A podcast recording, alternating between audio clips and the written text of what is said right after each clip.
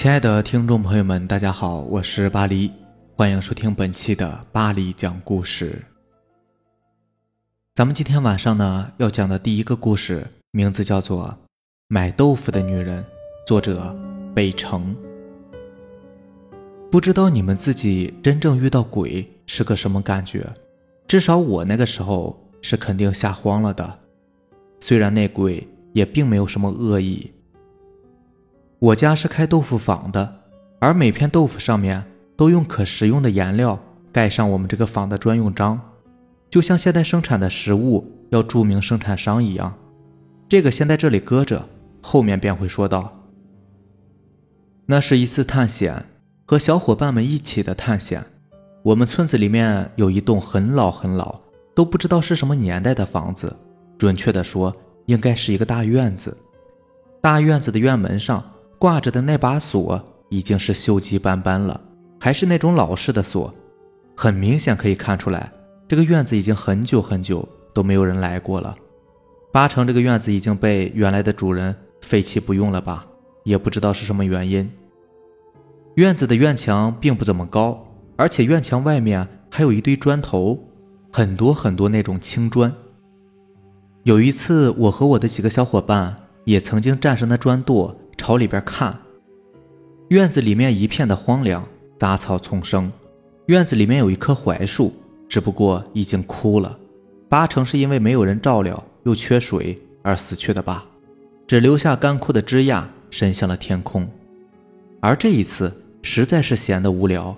这一天是星期二，那个时候什么户户通或者是地面播数字电视还没有普及，看的电视都是由当地电视台发射电波。然后电视机直接接收就看的电视，电视一般都不怎么清晰的，还有雪花点儿，这也就算了，有看就行吧。可是星期二的白天的时候还是要停台，没得看的。没有电视看，那就只能出去玩了呗。我和胡同里边几个小伙伴本来是去玩打仗的，可是玩着玩着就突然感觉腻了，而这个时候却是突然有个小伙伴提起了那个院子。我们便不知道是不是仗打懵了，还是怎么的，竟然一起同意了，当下就去，一个接一个的翻进了那院子。毕竟那门是关着的，而我们又不能够去把那锁给怎么办？那一天并没有太阳，相反，天空中云遮雾罩，还起了风。不过这些并不打扰我们的兴致。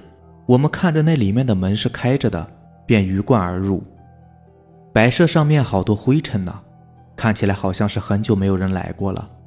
我们四处转着，本来是打算探险的，可是却没有想到这个屋子这么小，屋子后面竟然是一片空地。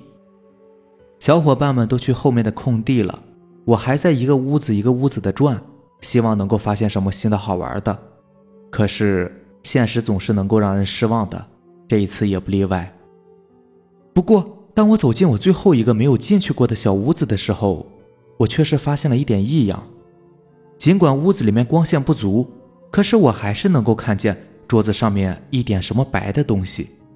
诶，我心里一动，这是什么鬼啊？当即走近，却发现那是一块豆腐，看起来没放多久，水分都没有干。可是这个屋子已经很久没有人来过了呀，又会有谁没事干把豆腐放在这儿呢？而且上面的印章告诉我。这豆腐还是我们家做的。忽然想起来一件事，那是两天以前，我看见一个女人来我们家买豆腐，说是要五片，说她女儿要吃。我看到她脸色白的吓人，那种正常人都不应该有的白，心里边害怕，便躲到房间里去了。后来听我爸妈说，那个女人好像是没有带钱，约着明天来给。我家人想，这乡里乡亲的。也就没有在意，可是几天了，那个女人再也没有来。我赶忙数了一下这个桌子上的豆腐，五片，不多不少。而就在此时，我突然听见“砰”的一声，回头一看，门被关上了。关门的是个女人，光线不好，再一仔细看，却是发现是那个买豆腐的女人。我刚要问她，可是她却一直笑，弄得我心里边直发毛。而紧接着，他竟然开始朝我走近。哦，不对，我发现他几乎是飘过来的。我开始脑补起来爸妈没事给我讲的那些鬼故事，更加害怕了。我大声呼喊着那些小伙伴，可是却无济于事，没有一个人回答我。也不知道那些小伙伴在外面怎么样了，遭遇了什么。我突然这样想。而那个女人飘过来的时候，却是向我伸出了手，不过手里好像有什么东西。可是我内心是恐惧的，哪里敢接呀？我不住的往后退着，却是突然绊到了什么，一个仰面八叉的躺在了地上。而此时他已经飘了过来，开始对我慢慢的俯下身，而脸上的笑容也消失了，脸色还是那样白的恐怖。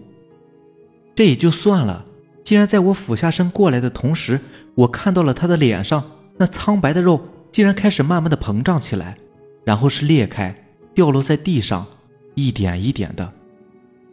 我没抑制住内心的恐惧，两眼一黑，晕倒在地。当我再次醒来的时候，却是在院子的外边了，是爸妈寻找的叫声叫醒我的。原来此时已经是大晚上了。等着爸妈过来，我一起身。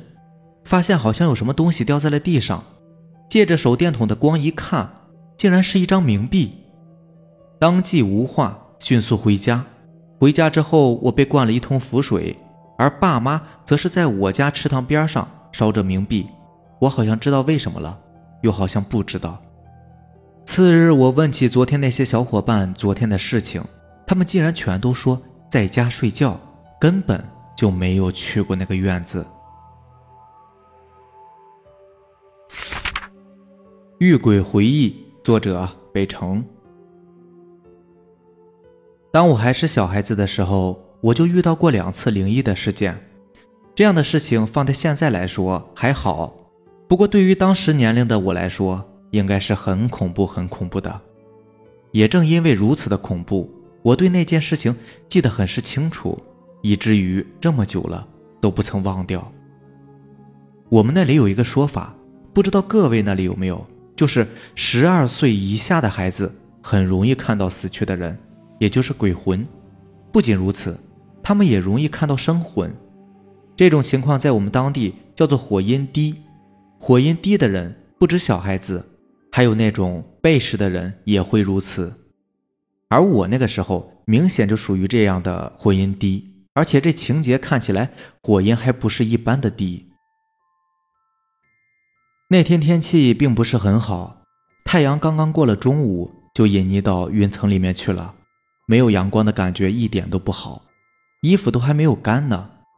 那个时候不比现在的科学发达，那时候各种污染还没有起来，夏天也没有这么的热到爆，而且那时候还是初夏，我还是比较喜欢阳光的。不过没有阳光并不代表就不能玩了，我家院子里面有个秋千。那是爹爹跟我做的，虽然很简单，不过也还蛮好玩的。我有事没事就会去荡秋千，这次自然也不例外，毕竟太无聊了嘛。随着秋千的上下摇摇摆摆，看着这个世界忽的从视野里边隐去一部分，又忽的出现，好好玩啊！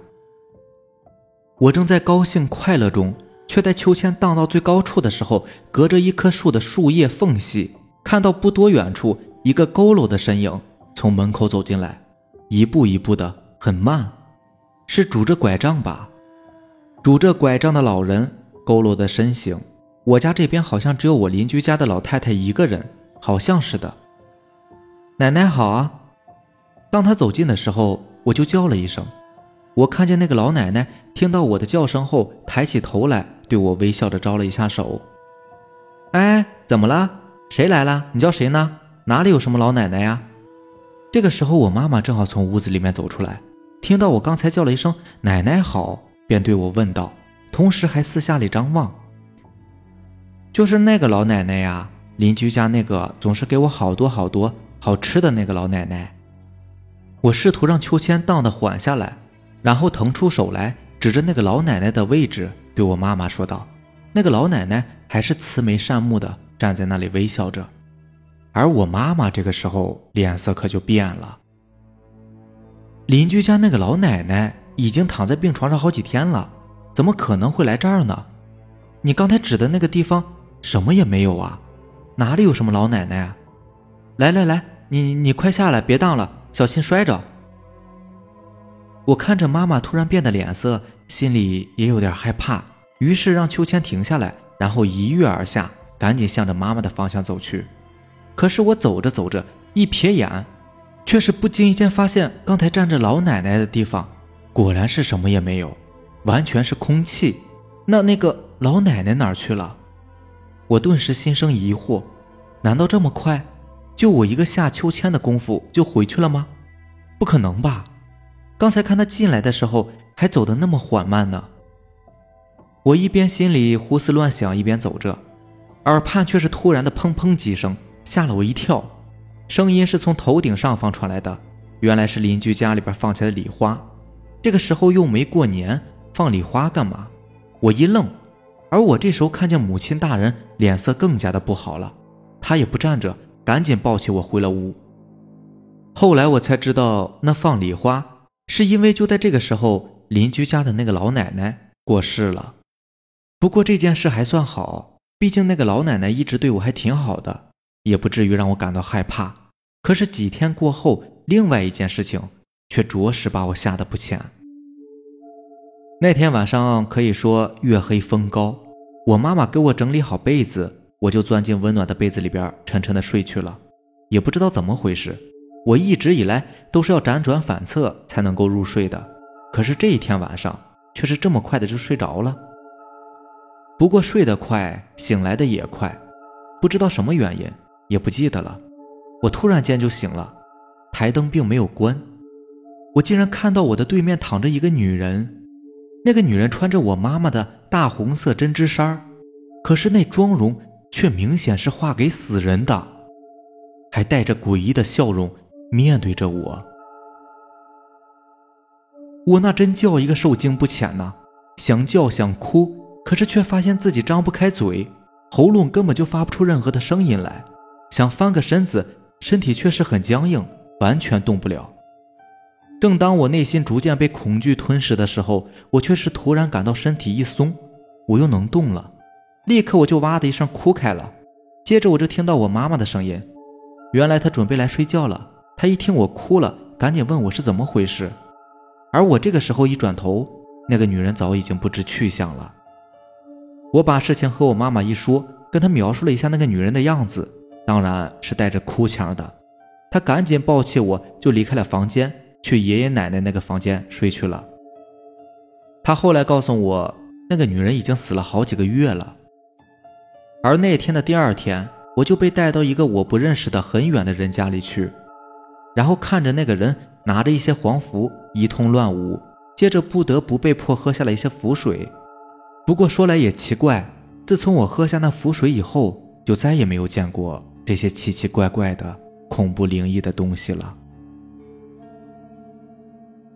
好了，这就是咱们今天要分享的两个故事了。如果喜欢咱们的节目呢，就点个订阅吧。如果你也有比较精彩的故事想要分享给大家。可以给我私信留言，或者是加我的微信四五七五幺七五二九。行，那让咱们改天见吧，拜拜。